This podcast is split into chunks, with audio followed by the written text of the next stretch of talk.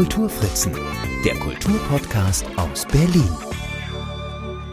Hallo und herzlich willkommen zur mittlerweile 30. Episode meines Berlin Kulturpodcasts. Mein Name ist Marc Lipuna und heute bin ich mal wieder zu Gast beim Berlinologen und Literaturdetektiven Michael Wienert. Diesmal möchte ich mit ihm über sein neues Buch sprechen, das Kunstseidene Berlin, in dem er das Leben der Schriftstellerin Irmgard Keun beleuchtet und jene Berliner Orte vorstellt, die in ihrem Leben und ihrem Werk eine Rolle spielen. Diese Podcast-Folge ist ein Beitrag für die Blogparade Female Heritage, die das Ziel verfolgt, Frauen in der Erinnerungskultur präsenter zu machen und das Bewusstsein für ihr Werk und ihr Wirken zu stärken.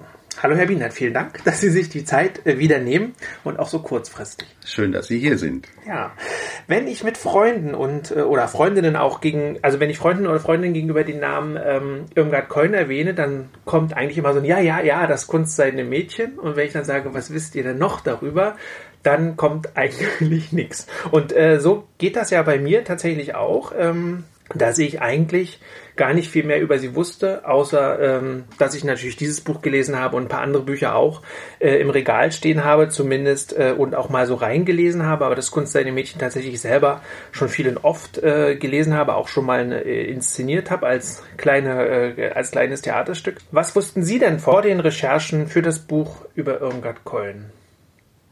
Na, ich bin natürlich auch über das kunstseidene Mädchen zu Irmgard Keun gekommen. Es ist ja ein, einer der wichtigen Berlin-Romane. Es gibt ja auch nicht so viele klassische Berlin-Romane, die Schullektüre sind, nicht in Berlin, aber in anderen Bundesländern zum Teil, die von Frauen geschrieben worden sind. Ähm, ja, was wusste ich sonst noch? Ich wusste natürlich, dass es eine äh, Exilautorin auch gewesen ist. Man verbindet sie natürlich ganz stark mit Köln. Mhm.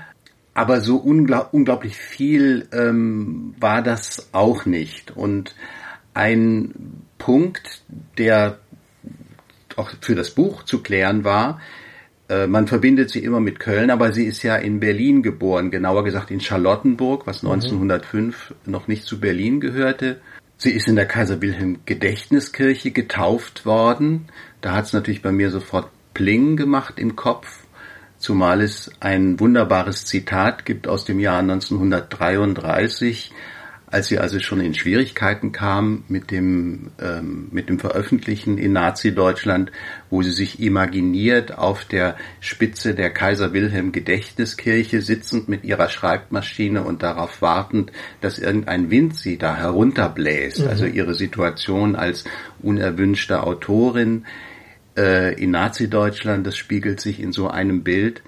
Naja, und es hat sich bei der Arbeit an dem Buch über das kunstseidene Berlin, also das, was man mit ihr verbindet, dieses Berlin der, der frühen 30er Jahre, da haben sich ganz viele äh, Fragen ergeben und auch ein, ein großer biografischer Bogen um dieses Thema, was man erstmal mit ihr verbindet, äh, um dieses Thema herum. Jetzt gibt's ja über sie keine Biografie, zumindest ist mir das nicht bekannt. Sie selber hat ja auch nur behauptet, eine Biografie zu schreiben, die dann nie, nie erschienen ist. Ähm, oder beziehungsweise wo im Nachlass dann auch nichts von aufgetaucht ist. Wie haben Sie sich denn äh, jetzt auf die Recherche gemacht? Also es gibt tatsächlich eine Biografie. Ah. Ich habe die Biografin Gabriele Kreis auch besucht in Hamburg.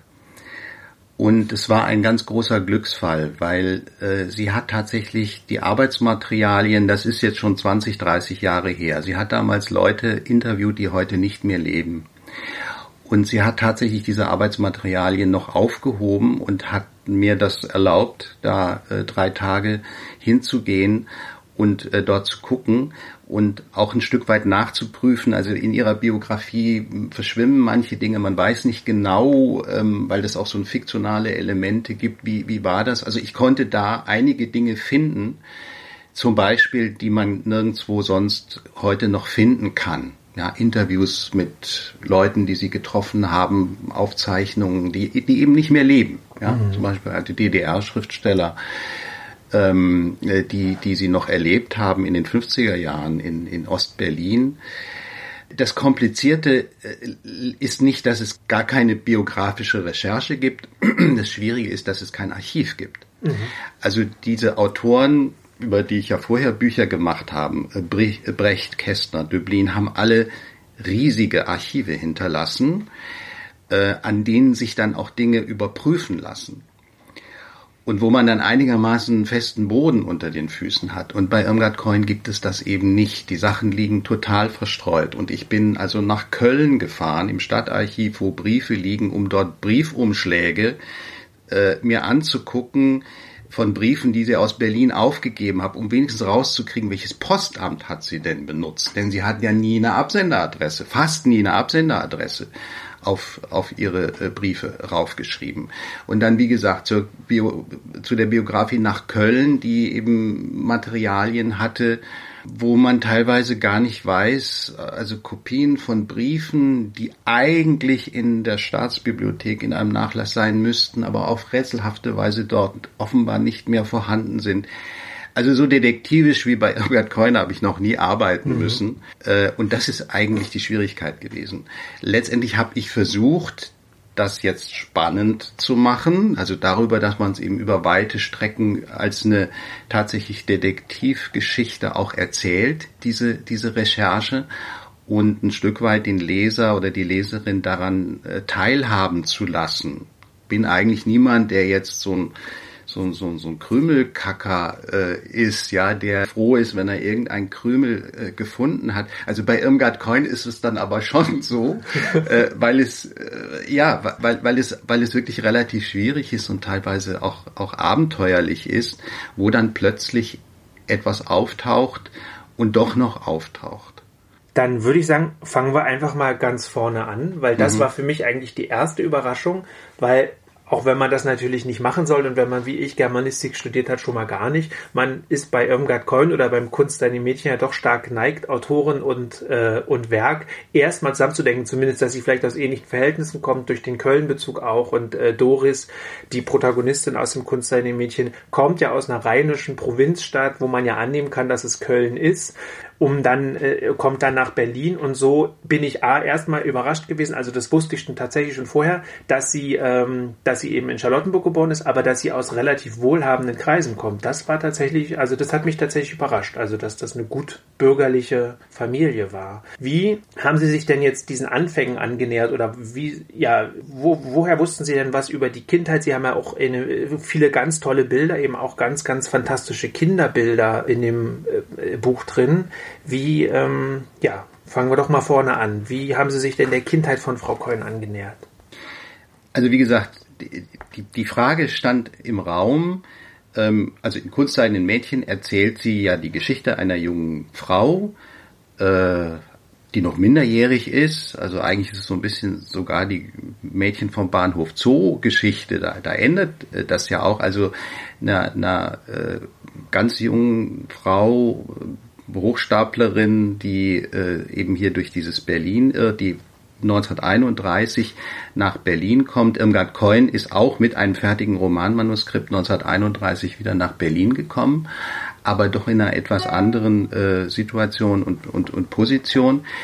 Und dann stellt sich die Frage, gut, also anders als äh, Brecht, Kästner, Döblin ist sie aber in Berlin geboren. Also da ist, da, da, das ist ja schon mal was anderes, ja, wenn man in seine Geburtsstadt zurückkommt. Sie hat über ihre Kindheit, also diese ersten Jahre 1905 bis 1913, als die Familie nach Köln gezogen ist, fast nichts geschrieben. Sie hat auch ganz wenig darüber geäußert, später in Interviews. Also tatsächlich gibt's da eigentlich unter dem Thema literarische Schauplätze fast nichts zu erzählen. Aber die Frage, die, die stand im Raum. Und jetzt hat sich für mich so eine paradoxe Situation äh, ergeben. Äh, literarische Schauplätze. Es sind eigentlich die Kindheitsorte gar keine literarischen Schauplätze, aber die sind alle noch da. Also die drei Wohnhäuser, in denen die Familie Coin gewohnt hat, die Häuser, in denen der Vater gearbeitet hat, die Kaiser Wilhelm Gedächtniskirche, die Schule, die stehen da alle noch mhm. ne, in Charlottenburg, Wilmersdorf. Und da musste ich jetzt sozusagen ein Stück weit als Autor einspringen. Ähm, also das Buch beginnt dann tatsächlich damit, dass ich diese Kindheitsorte abgehe, dass ich sie besuche, dass ich sie mir sehr genau angucke, dass ich aus, äh, aus verschiedenen Quellen Bilder zusammen gesammelt haben, wo man sehen kann, was, was waren das für Straßen, was waren das für Häuser, was für ein, Milieu, für ein Milieu ist es. Und tatsächlich erweist sich das dann doch als eben sehr sprechend. Ne? Also es entsteht eben doch ein Bild dieser Herkunft. Und das hat insofern auch einen äh, tieferen Sinn, weil diese Familie über die Berliner Zeit äh, dieser Familie hinaus ja für Irmgard Coin lebenslang sehr, sehr wichtig gewesen ist. Also die war immer auch ein Rückhalt für sie. Ähm, und äh, das ist zum Verstehen, also auch ihrer, ihrer äh, Biografie, eine ganz zentrale Sache. naja, und da fängt das Buch jetzt eben an, praktisch anhand der Orte, ein bisschen mit der Geschichte einer Berliner Familie, die nach Köln geht und deren Tochter dann ähm, später mit einem Romanmanuskript wieder in Berlin auftaucht und da plötzlich Karriere macht. Mhm. Jetzt ist es ja so, dass Irmgard Keun im Grunde diese wilden goldenen Zwanziger gar nicht in Berlin war, sondern tatsächlich zum Untergang äh, der Weimarer Republik erst wieder zurückkehrt. Sie haben es schon gesagt, mit einem Roman in der Tasche. Das war ja noch nicht das kunstleidende Mädchen, ähm, sondern das war Gilgi, eine von uns. Mhm. Äh, vielleicht erzählen Sie nochmal oder vielleicht erzählen Sie mal kurz, worum es in dem Buch geht und auch ähm, inwiefern dort Berlin schon eine Rolle spielt. Also Gilgi ist ganz stark damals rezipiert worden als Stenotypistinnen-Roman, ein neues Genre, was damals in den 20er, 30er Jahren aufblühte, äh, weil auch der Beruf der Stenotypistin, äh, den Irmgard Coin übrigens auch gelernt hat und ausgeübt hat, bevor sie dann Schauspielerin wurde und dann Schriftstellerin, ähm, also dieser Be Beruf der Stenotypistin äh, blühte auf äh, und äh, auch dieses Genre, dieses Romans. Und dieser Roman äh, erzählt die Geschichte einer selbstbewussten, fleißigen, strebsamen Stenotypistin Gilgi in Köln, deren Leben aber dann zusehends in Unordnung gerät, aus verschiedenen Gründen. Ein Mann spielt eine Rolle, es spielen aber auch die gesellschaftlichen Verhältnisse 30er Jahre eine Rolle und die am Ende äh, schwanger nach Berlin flieht, in die damalige Hauptstadt auch des, der, der Angestelltenkultur. Und das bricht dann auch ab. Also die Romane von Irmgard Coin, und das macht sie zu einer auch sehr finde, nach wie vor zeitgenössischen Autoren haben eigentlich immer ein offenes mhm. Ende. Und das offene Ende verweist in diesem Roman dann schon auf, auf Berlin, aber Berlin spielt eigentlich überhaupt gar keine Rolle, außer als der Ort, äh, an dem Gilgi hofft, dann als alleinerziehende, berufstätige Frau äh, besser irgendwie durchzukommen als in diesem piefigen Köln. Mhm. Und dann ist es ja im Grunde, äh, kann man sagen, dass Kunst seine Mädchen eigentlich ja dann so ein bisschen so ein verzerrtes Spiegelbild nochmal. Da haben wir eben nicht die fleißige Stenotypistin, sondern eher die, die unfreiwillig das macht, um Geld zu verdienen, die dann mit äh, Klappaugenmarke Husch ins Bett versucht, ähm, darum herumzukommen, dass sie äh, Briefe nochmal tippen muss. Mm, also, so die dann auch, äh, und da sind wir jetzt dann doch wieder eben äh, sehr nah an der Biografie von, äh, von Irmgard Coin dran, die dann eben auch äh, eine Schauspielkarriere macht, zumindest sagen wir mal eine Edelstatisterie, also bis zur Schauspielerin reicht's bei Doris ja dann nicht. Mm, und dann flieht sie eben mit einem geklauten Pelzmantel nach Berlin. Und ähm, da, das finde ich, und das, deshalb liebe ich dieses Buch auch so sehr, weil sie das wirklich schafft, mit dieser Atemlosigkeit und mit dieser Faszination, äh, wie sie Berlin beschreibt, äh, das Bild so, so wahnsinnig lebendig werden zu lassen. Also, dass diese Atmosphäre dieser Zeit so unglaublich ähm, präsent ist, dass sie durchaus noch diesen Glamour, der, das ist es ja auch, es geht darum, ein Glanz möchte ich werden. Ne? Also mhm. sie kommt nach Berlin in diese glänzende Stadt, um, um dort äh, ihr Glück zu versuchen. War Berlin denn damals, also tatsächlich, ich meine durch die 20er Jahre, aber war das dann, zog sich das in die 30er hinein, dass das immer noch so ein Sehnsuchtsort war? Ja, auf jeden Fall. Also wenn wir mal von Irmgard Coin äh, absehen, gibt es auch zum Beispiel Texte von, von französischen Autoren oder ausländischen Autoren, die dieses Berlin auch der frühen 30er Jahre unglaublich faszinierend finden und unglaublich äh, vital. Also die, das Bild der Stadt in den frühen 30er Jahren ist durchaus ambivalent, weil äh, das, was sich in den 20er äh, Jahren entwickelt hat, an Großstadtkultur, im Stadtbild mit Leuchtreklame und so weiter, mit, mit Vergnügungsetablissements und so weiter. Das ist, das existiert ja alles weiterhin noch oder zum, zum, zum großen Teil. Und auf der anderen Seite wird aber so die sichtbare Not durch die Weltwirtschaftskrise auch in den Straßen, das wird ja. immer äh, dominanter. Also es ist ein sehr ambivalentes äh, Bild, äh, dass man mh, bei anderen ähm, Autoren in anderen Quellen findet und dass man auch im kunstseidenen Mädchen findet. Denn äh, einerseits äh, ist natürlich Berlin auch die Stadt, die den Glanz hat und wo sie hofft, also ein Glanz zu werden und wo sie ja auch an verschiedenen Punkten andockt.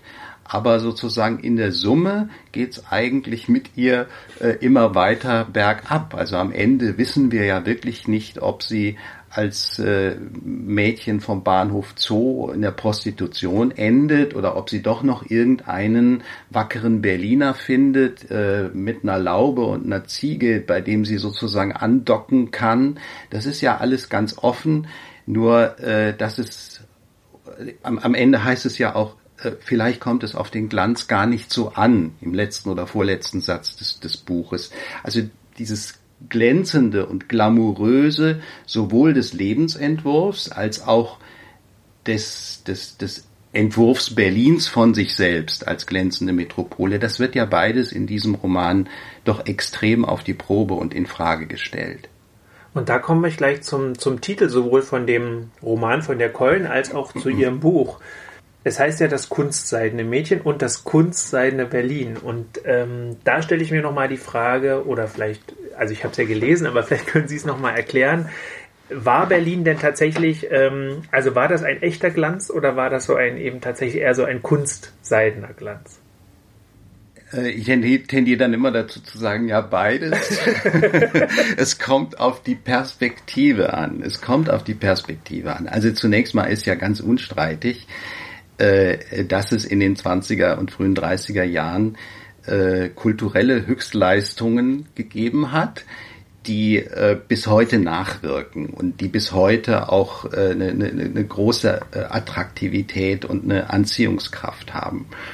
Ähm, auf der anderen Seite äh, war bei äh, dem Bild, was wir auch bis heute haben von diesem Berlin der 20er Jahre auch schon sehr viel Selbstinszenierung dabei. Also sowas wie Fremdenverkehrswerbung systematisch wurde damals äh, erfunden und aufgezogen.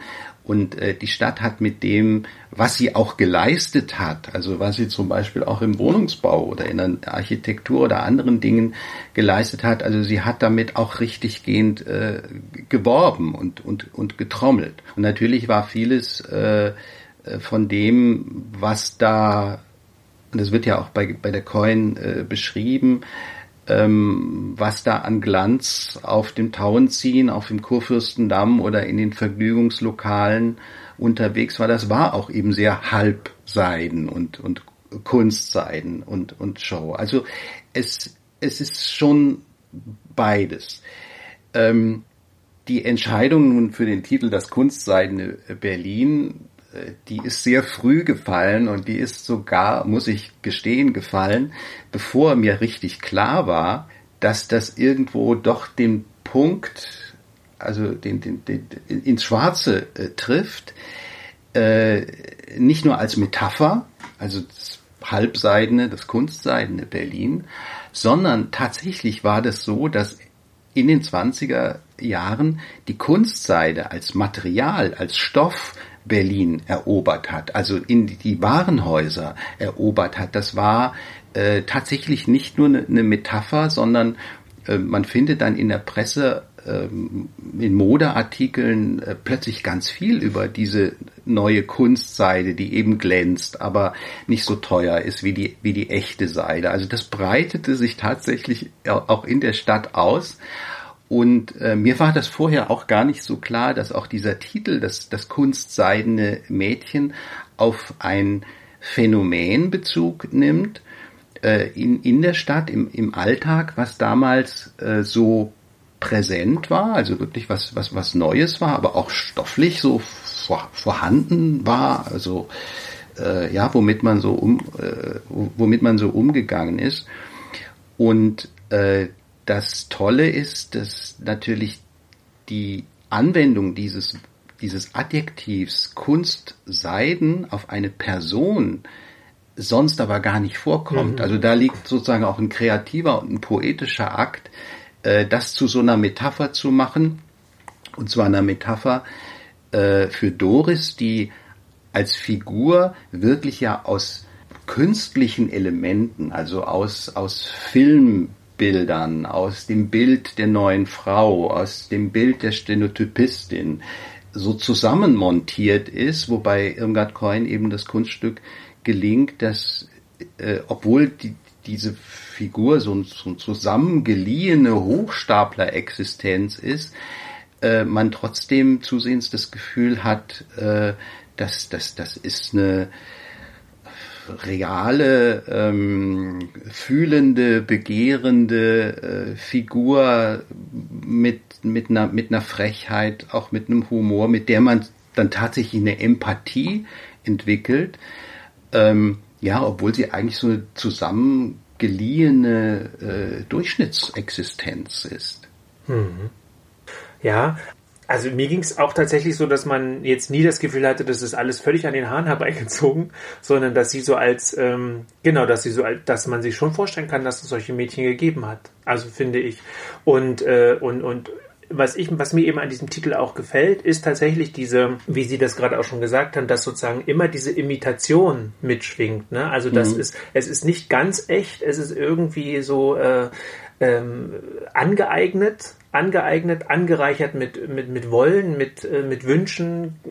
Dann steht ihr ja auch teilweise ihre eigene Faulheit im Weg und solche Sachen. Also das macht es auch alles so, so unglaublich menschlich. Und wer von uns träumt nicht von bestimmten Dingen? Vielleicht sind wir nicht alle Kunstseiten, gerade die wir in Berlin wohnen, aber zumindest ja doch im, äh, mit, diesem, mit diesem Schein, mit diesem Glanz, äh, mit dem sie kämpft. Also für mich war das eine sehr nachvollziehbare Geschichte. Es macht es auch auf eine Art und Weise aktuell, weil dieses Phänomen, dass man sich nach nach so einem Medienbild sein, versucht, sein Leben zu inszenieren. Das ist ja was äh, ganz Aktuelles. Ne? Also ich meine, Sie gehen ja hier in Berlin über die Straßen und dann sehen Sie auch Mädchen, die äh, ausschauen wie aus irgendeinem YouTube-Video ja. sozusagen entsprungen, ja, äh, wo also von solchen Selbstinszenatorinnen.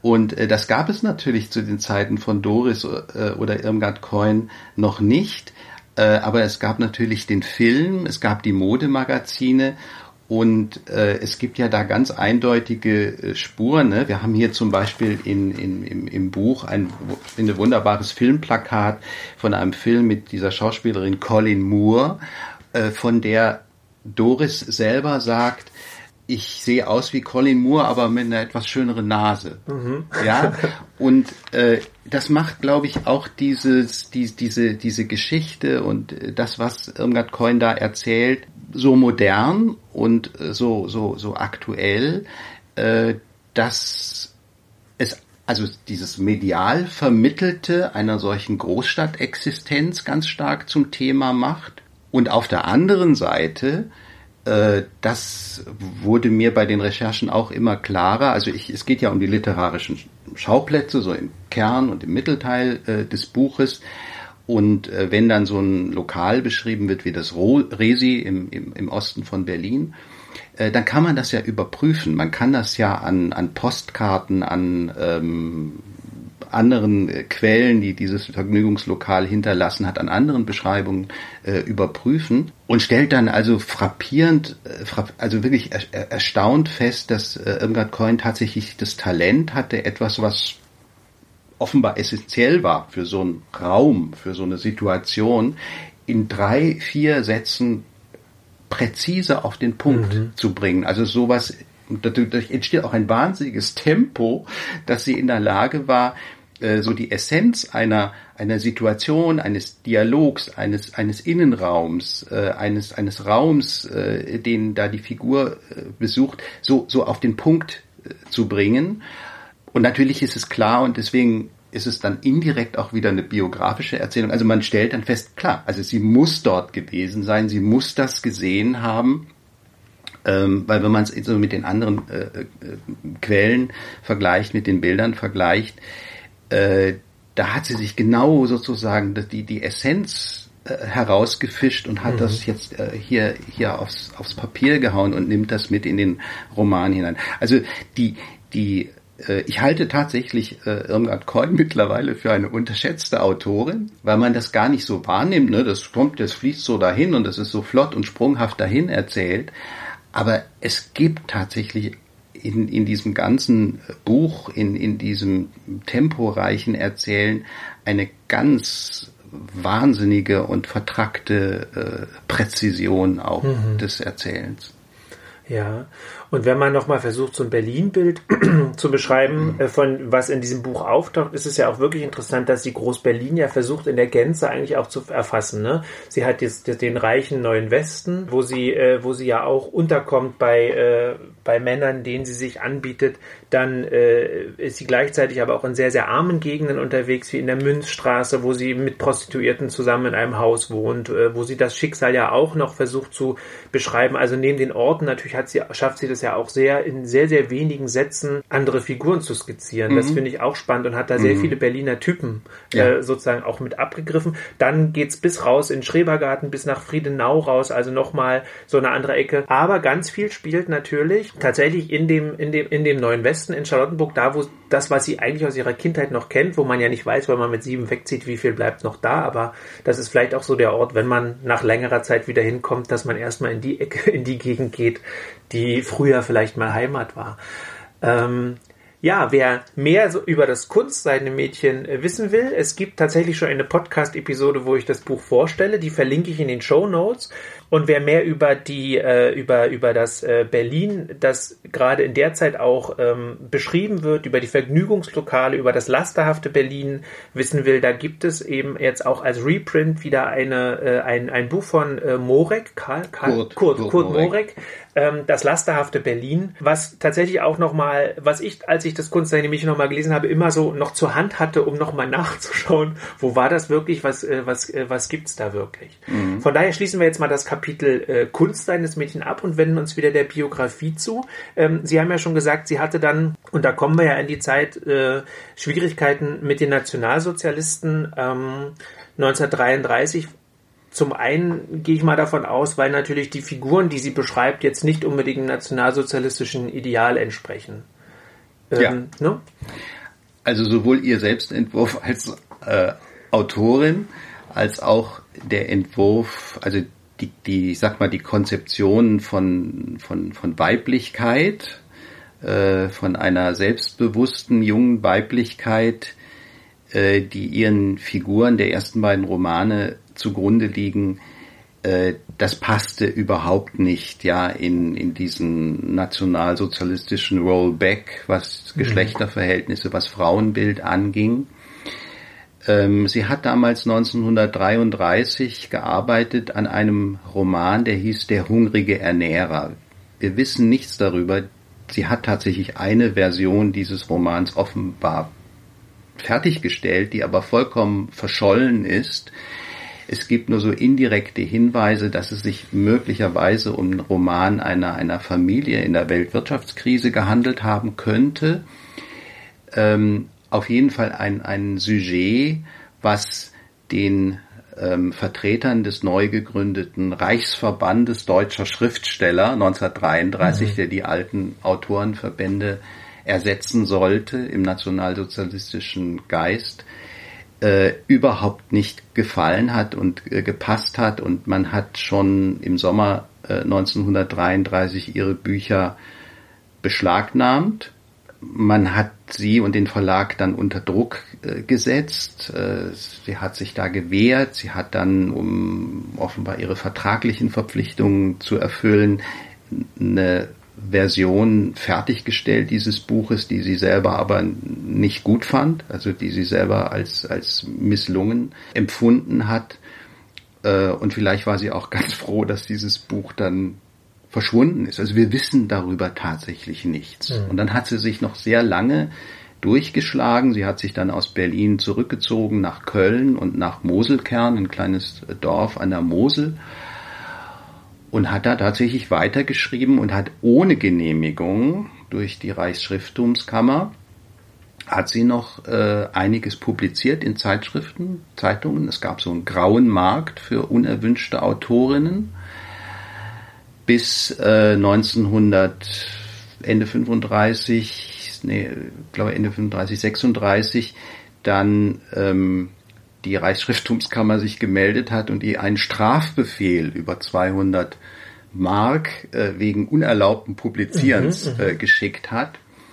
Ich habe gefunden, ähm, wir wollen das im nächsten Jahr auch als Buch komplett veröffentlichen, einen Briefwechsel aus dieser Zeit in der Akademie der Künste in Berlin liegt der, wo sie das auch beschreibt, also der genau aus dieser Zeit äh, stammt wo sie dann auch schreibt, also soll ich jetzt auf den Strich gehen, um diese Strafe der, der, des Präsidenten der Reichsschrifttumskammer äh, äh zu bezahlen. Äh, es haben sich dann Redakteure, Mitarbeiter der, der Frankfurter Zeitung haben sich bei, für, für sie verbannt. Man hat versucht, wirklich noch so Ende 35, 36 irgendwie eine Genehmigung zum Publizieren für sie äh, zu erwirken. Das hat aber nicht funktioniert und das war dann letztendlich der Punkt, wo sie sich äh, entschlossen hat, 1936 dann ins Exil zu gehen, aber auch mit der relativen Sicherheit, dass sie dann äh, auch einen Verlag hatte äh, in Amsterdam, mhm. der sie weiter äh, veröffentlicht hat, der ihr auch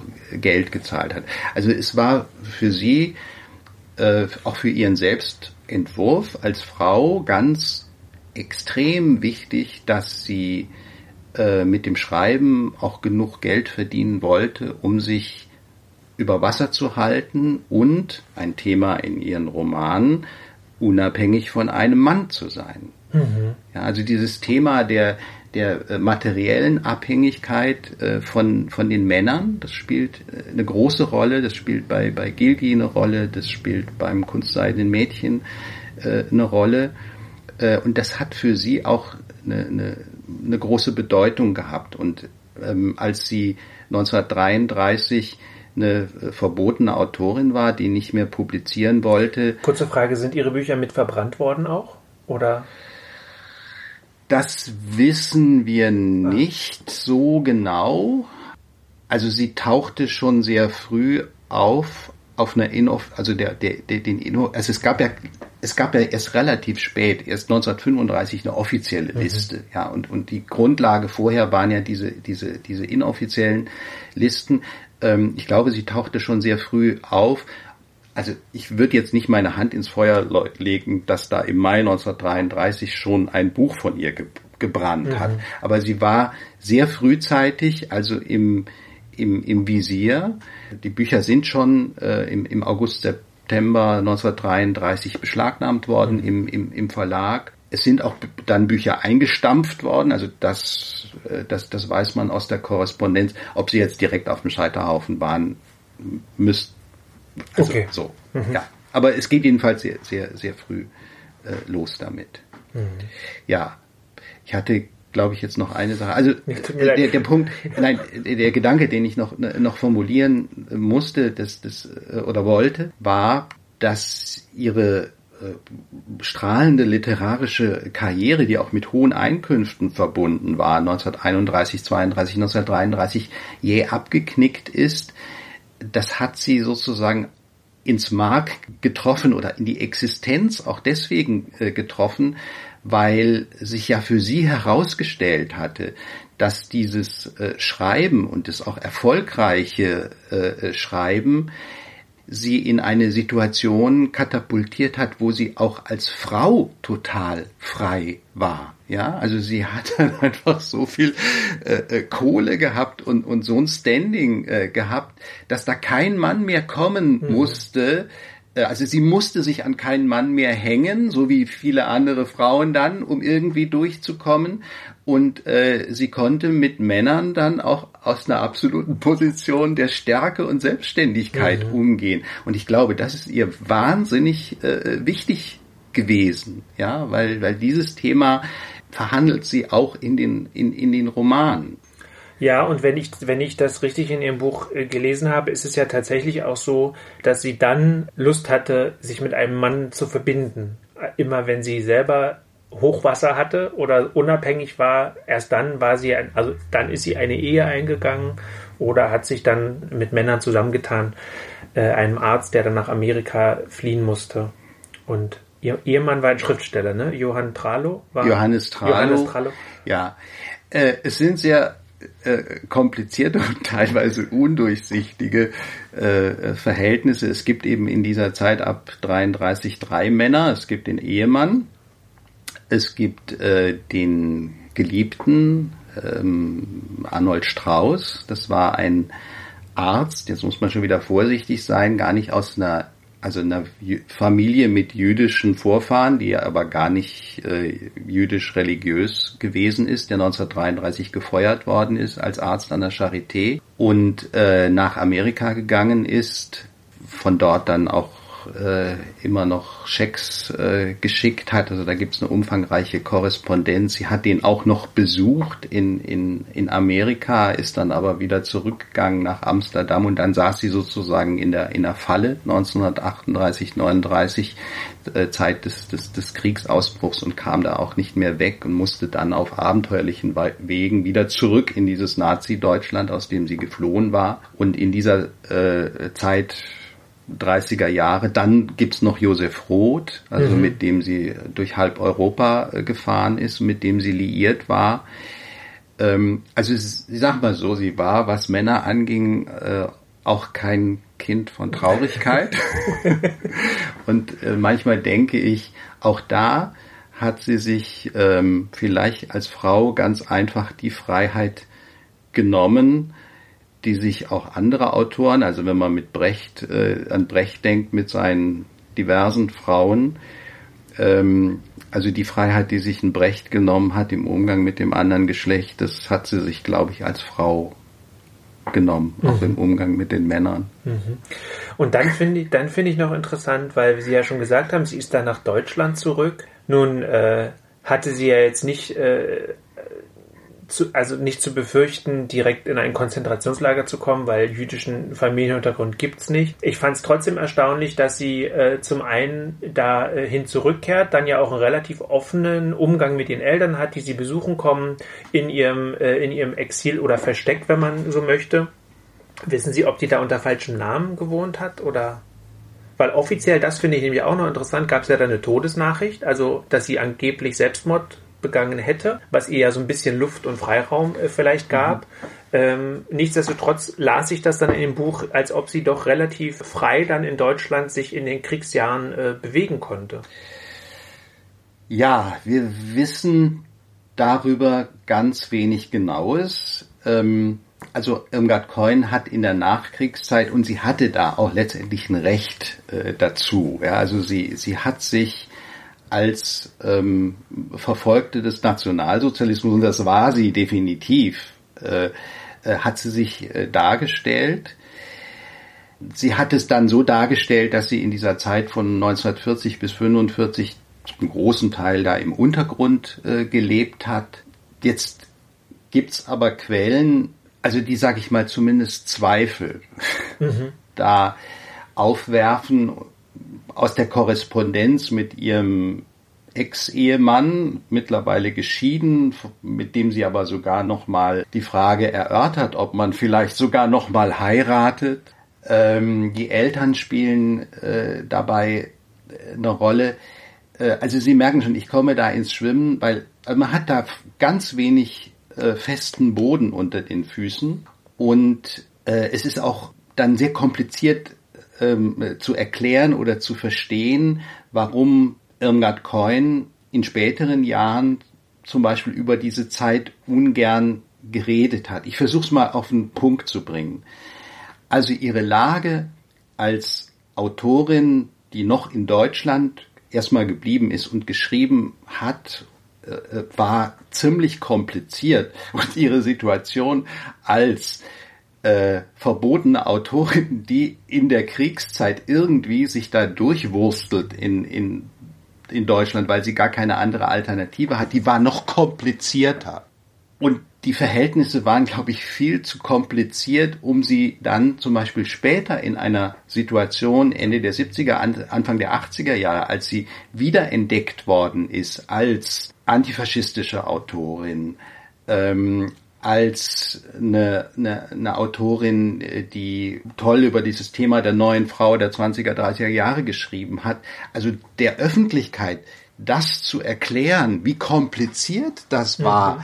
in diesen Jahren 33 bis 45 irgendwie seinen Kopf nicht in die Schlinge geraten zu lassen. Also das wäre viel zu kompliziert gewesen. Und deswegen gibt's da sozusagen so die, die, die Abwehr äh, und, und, und sozusagen sehr einfache äh, Erklärungen gegenüber der Öffentlichkeit, ähm, was sie damals gemacht hat.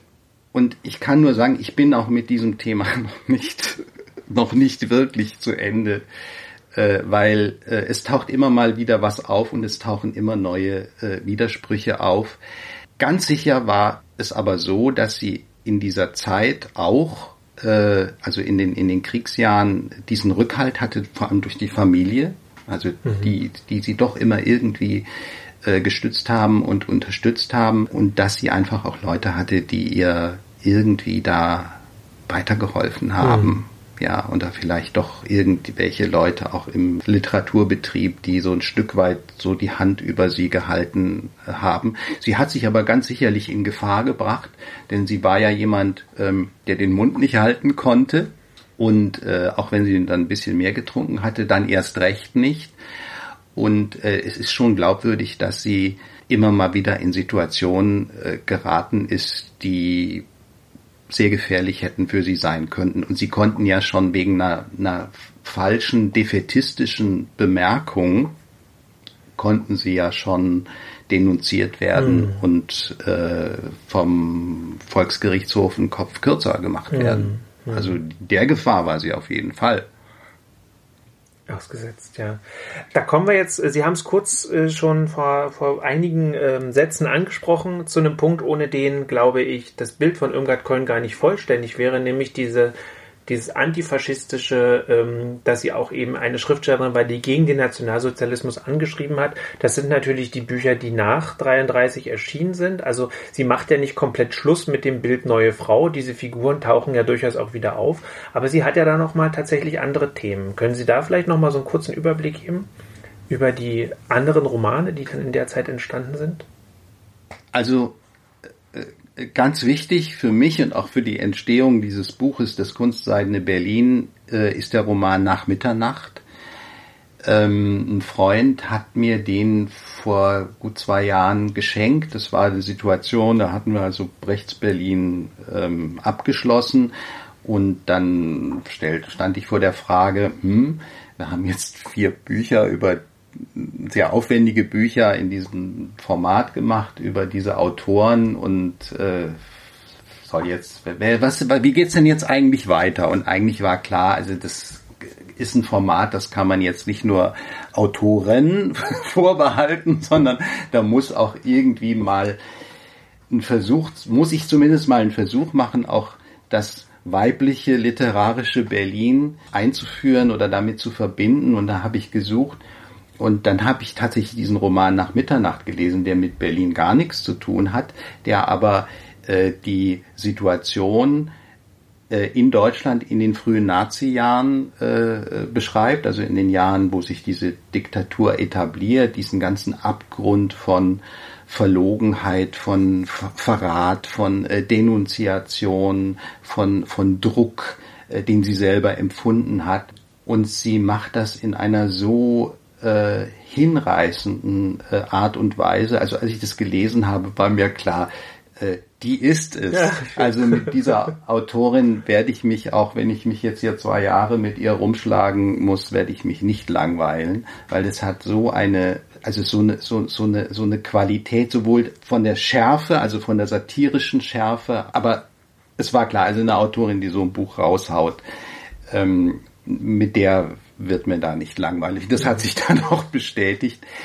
Ähm, ja, und dann hat sie geschrieben, äh, Kind aller Länder, also eigentlich die, die, die, die Exilsituation aus der Perspektive eines Kindes. Äh, sie hat noch mitgenommen aus Deutschland und das ist dann im Exil erschienen, äh, das Mädchen, mit dem die Kinder nicht verkehren durften, was ein bisschen so eine verdeckte Kindheits-Jugend-Autobiografie ist. Das spielt dann überwiegend in, in, in, in Köln. Und ähm, ja, sie hat äh, nach 1945 hat sie ja dann viel für den Rundfunk äh, gearbeitet, äh, satirische Dialoge, Feuilletons, verschiedene Sachen geschrieben. Sie hat noch einen Roman geschrieben, Ferdinand, interessanterweise mit einer männlichen Hauptfigur, mhm. Die auch die Erzählerfigur ist. Und äh, das, der, der Roman war damals ein vollkommener Misserfolg, vielleicht auch, weil er ein bisschen dann zu spät erschienen ist, als keiner mehr äh, Anfang der 50er Jahre das noch wahrhaben wollte, wie sich ein ganzes Volk in der Nachkriegssituation so durchschlawinert äh, hat, wie da die Situation war, äh, wie die äh, braven Bürger dann auch zu nicht ganz sauberen Mitteln gegriffen haben, um in dieser Nachkriegstrümmerwüste irgendwie über die Runden zu kommen und sich durch Schiebereien äh, wieder ein bisschen Einkommen zu verschaffen und so weiter. Also in dieser Nachkriegssituation, das fängt sie auch ganz, ganz, ganz schön ein. Und äh, dieser Ferdinand ist so ein Männertyp. Ich glaube, dass äh, Irmgard Coin für den auch eine gewisse Schwäche hatte, äh, der nicht sozusagen der, der Macho-Typ ist, sondern äh, ja, es ist eigentlich eine, eine, eine gebrochene, ein bisschen gebrochene Figur, ein bisschen willensschwache und antriebslose äh, Figur, die so vom, die unglaublich gutmütig ist und vom Schicksal aber so hin und her gestoßen mhm. wird.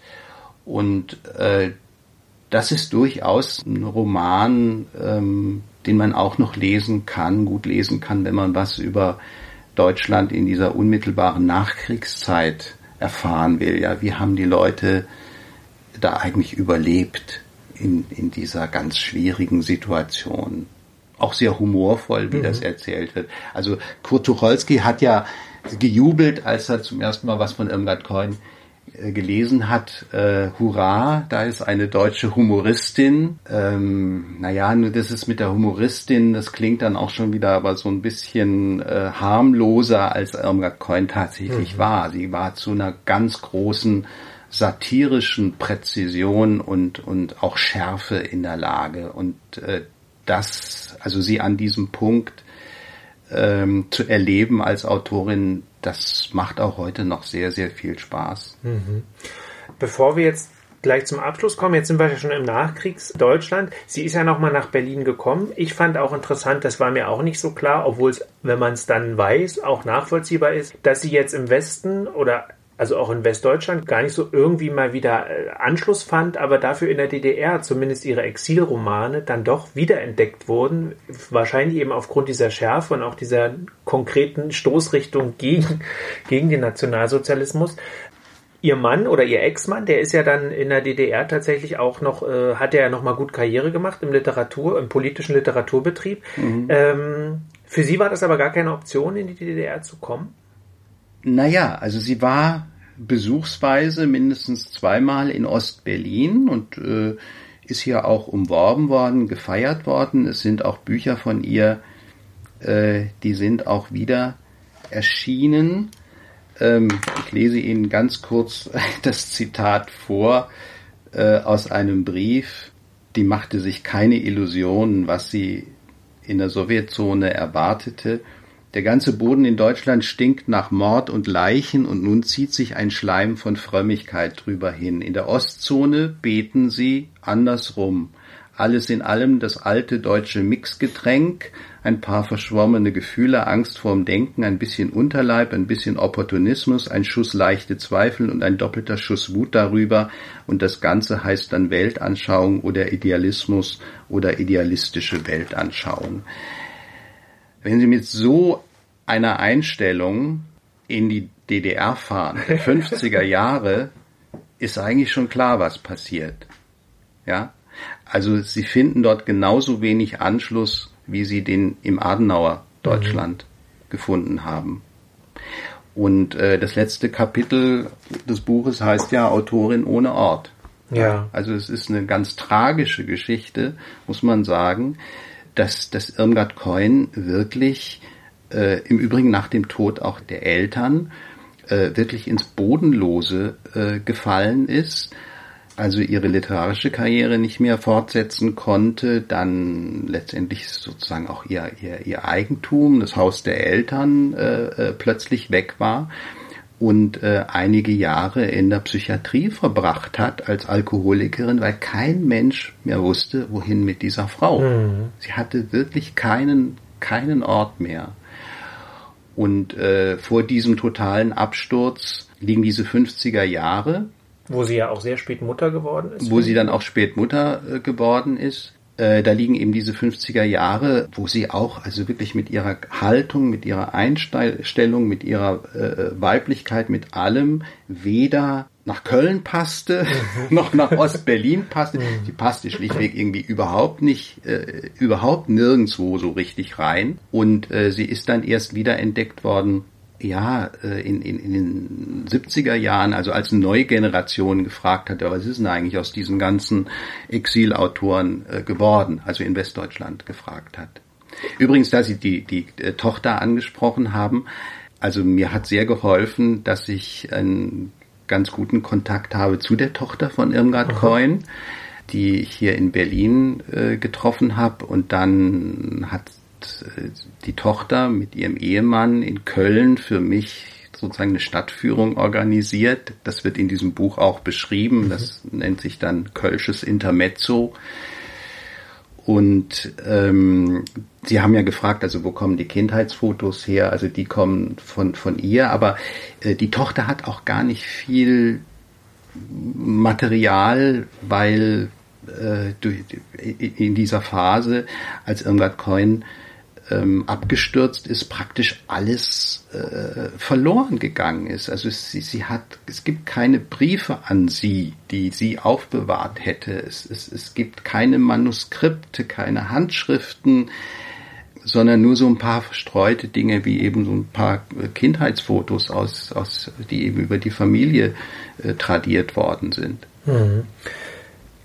Ja, dann, also ich äh, wollte nur noch mal, und das glaube ich so zum Abschluss, äh, weil, weil da, sie hat ja in den letzten Jahren, in den letzten Lebensjahren dann auch noch mal so eine Renaissance erfahren. Das hat mhm. sie jetzt, glaube ich, künstlerisch jetzt nicht mehr groß produktiv gemacht, aber zumindest war sie wieder im Gespräch und spannend. Sie haben gesagt, auf der einen Seite natürlich, was ist mit diesen Exilautoren passiert, natürlich auf der anderen Seite auch die Frauenbewegung, die mhm. kam, die natürlich dann auch dieses Bild der neuen Frau nochmal raufholte, sodass dann zumindest das dann wiederum, wenn ich es richtig verstanden habe, nur in Westdeutschland ähm, diese, diese Romane aufgelegt wurden, Gigi und das Kunstseine Mädchen. Zu, in der DDR gab es zumindest keine Ausgabe vom Kunstseine Mädchen, richtig? Ja, und das ist auch ein interessanter Befund. Äh was man vielleicht gar nicht denkt, aber tatsächlich, äh, also weder Gilgi noch das kunstseidene Mädchen mh, hm, passten in das Literaturverständnis, also das offizielle im, im, im Sozialismus hinein. Und es ist tatsächlich nie dazu gekommen, dass das kunstseidene Mädchen äh, in der DDR gedruckt worden wäre. Hm. Es war einfach ziemlich anstößig. Ja.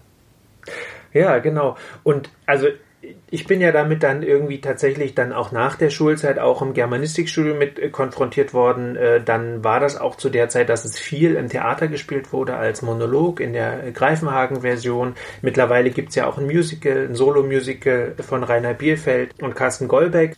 Toll fand ich, das ist jetzt nur noch mal, also ganz kurzer Sprung zurück, damit wir vollständig sind, dass ja Gilgi relativ schnell verfilmt wurde. Also da, das war natürlich das Filmthema schlechthin mit der großartigen Brigitte Helm auch. Mhm. Anfang, ja eben logischerweise direkt noch äh, zwischen 31 und 33, also so lange es noch ging. Fand ich ganz spannend. Das Kunst seine Mädchen ist ja auch verfilmt worden, war aber ein totaler Flop in den 50ern. Was ich aber mitnehme und deshalb ist dieses Buch von Ihnen ja auch so, ähm, so wertvoll finde ich, dass, äh, dass man zum einen wirklich mal so, so jetzt gebündelt auf 200 Seiten, die, die sich sehr schnell lesen, auch weil wirklich viele Bilder drin sind, weil es viele Listen gibt, Übersichten auch nochmal, dass man so einen guten Überblick darüber bekommt, wer Irmgard Coin war, was ihr Berlin auch ausgemacht hat und gleichzeitig haben sie natürlich auch einen schönen Überblick über ihr literarisches Schaffen äh, gemacht, sodass es auf jeden Fall lohnt, äh, vielleicht mit dem Buch anzufangen und dann sich einfach nach und nach einen Irmgard Coin Roman nach dem anderen reinzuziehen, weil ich glaube, dass sich das äh, wirklich lohnt. Und mein nächster äh, Irmgard Coin Roman wird der sein, der in diesem Zug spielt, von dem ich jetzt gerade nicht genau weiß. D-Zug dritter Klasse. D-Zug dritter Klasse, genau. Weil Ja. das, wie sie das, wie sie das aufgemacht haben in dem Text und dieses Kammerspielartige, wo eben einfach äh, sieben Leute aufeinander prallen, ähm, das klingt für mich so, als ob ich das unbedingt als nächstes lesen möchte. Da ist auch Berlin, spielt auch kurz eine Rolle, ne? Ja, äh, man, man ist ja dann immer überrascht. Äh, ich hatte den Roman auch gar nicht so auf dem Schirm, weil spielt ja nicht in Berlin. Und dann kommt man aber irgendwann auf den Trichter, diese Gesellschaft in dem Zug, die steigen ja in Berlin in den Zug ein. Das heißt, die haben tatsächlich alle sozusagen ein Stück Berlin-Geschichte mit im, mit im Gepäck, so dass es sozusagen auf dem Umweg, ja, ich kann es dann doch sozusagen als, äh, als, als ein Stück weit Berlin-Roman le lesen, äh, ja, über, über, über, über das Berlin dann in dieser, auch schon in der Nazi-Zeit. Und die Bewegung geht eben weg von Berlin, ja, die geht nach Paris, Ja, wunderbar. Äh, vielen Dank. Das haben wir eine Stunde, wieder eine Stunde geplaudert. Wahnsinn. Ich glaube, bei Brecht waren wir ungefähr genauso lang. Ich könnte ja auch noch stundenlang weiterreden, aber wir müssen ja noch ein bisschen Inhalt äh, aus dem Buch äh, unbesprochen lassen, damit die Leute auch äh, Lust haben und Interesse haben, das Buch zu kaufen. Vielen Dank. Es war wieder sehr toll. Ich freue mich schon auf Dublin. Ich glaube, den machen wir dann irgendwann demnächst, wenn Sie Lust haben. Äh, bedanke mich sehr für das äh, Gespräch und ja, alles andere ähm, findet ihr in den Show Notes. Ich habe äh, dort nochmal alle Informationen zusammengestellt, dass ihr auch ähm, wisst, wo ihr das Buch bekommt, wo es erschienen ist. Im Verlag für Berlin-Brandenburg sollte man vielleicht zumindest einmal erwähnt haben. Ja, und ansonsten empfehle ich auch tatsächlich mal äh, auf der Seite der Monacensia zu schauen und sich die anderen ganzen Beiträge über Female Heritage anzugucken. Da sind wirklich sehr, sehr spannende Frauen dabei, die vorgestellt werden. Und ja, diese Woche und dann auch noch die nächsten beiden Wochen leiste ich auch meinen kleinen Beitrag dazu.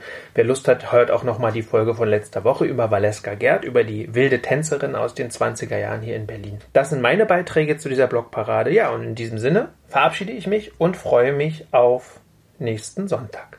Tschüss. Tschüss. Die